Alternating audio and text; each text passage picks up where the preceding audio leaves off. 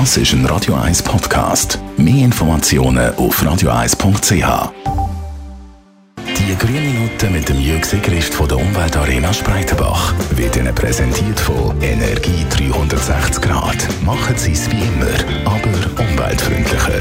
Mit intelligenten Energielösungen von Energie 360 Grad. Jürg Sigrist, im Zusammenhang mit Energieverbrauch hört man ab und zu den Begriff graue Energie. Was ist damit gemeint?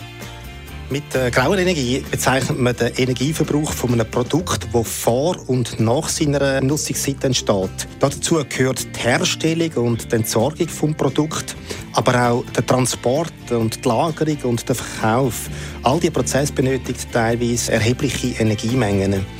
Nicht eingerechnet in die graue Energie ist hingegen ein allfälliger Land- oder Wasserverbrauch, äh, wo man bei der Herstellung des Produkts brauchen tut. Wie viel graue Energie steckt denn in unseren Elektrogeräten? Das hängt sehr stark von der Art des Elektrogeräts ab. Die Zahlen sind auch nicht einfach zu ermitteln. Es gibt eine Vielzahl von einzelnen Prozessschritten, die man muss analysieren muss. Klassische Haushaltsgeräte beinhalten einen eher einen geringen Anteil an grauer Energie. Bei einem Staubsauger liegt er etwa bei 15 Prozent. Bei einem Wasserkocher sind es sogar weniger als 10 Prozent über den gesamten Lebenszyklus gerechnet. Beim Handy und beim Laptop sieht es aber dramatischer aus. Die graue Energie ist sogar bedeutend größer als der Energieverbrauch, wo das Gerät im, im Gebrauch hat. Als Beispiel, in drei Jahren verbraucht ein Laptop etwa 600 Kilowattstunden Strom und für die Herstellung, Vertrieb und auch spätere Entsorgung werden über 3000 Kilowattstunden aufgewendet. Die graue Energie ist also fünfmal höher als der Energieverbrauch durch die Nutzung. Warum ist das so? Warum ist bei elektronischen Geräten die Bilanz so schlecht? Einerseits ist es die, die kurze Lebensdauer von diesen Geräten. Äh, die kommen schnell aus der Mode, man will etwas Neues.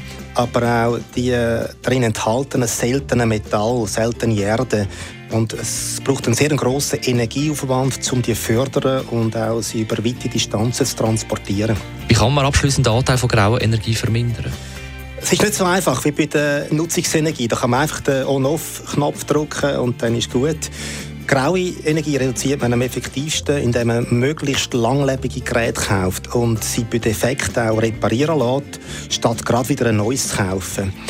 Wenn man ein neues Gerät braucht, bevor das alte kaputt ist, dann äh, möglichst einen Nachnützer suchen, wo das alte Gerät kann weiter kann. Wer ein Gerät oder zum Beispiel auch ein Auto nicht kauft, sondern mit jemandem teilen tut, der leistet auch einen wertvollen Beitrag zur Verminderung der grauen Energie.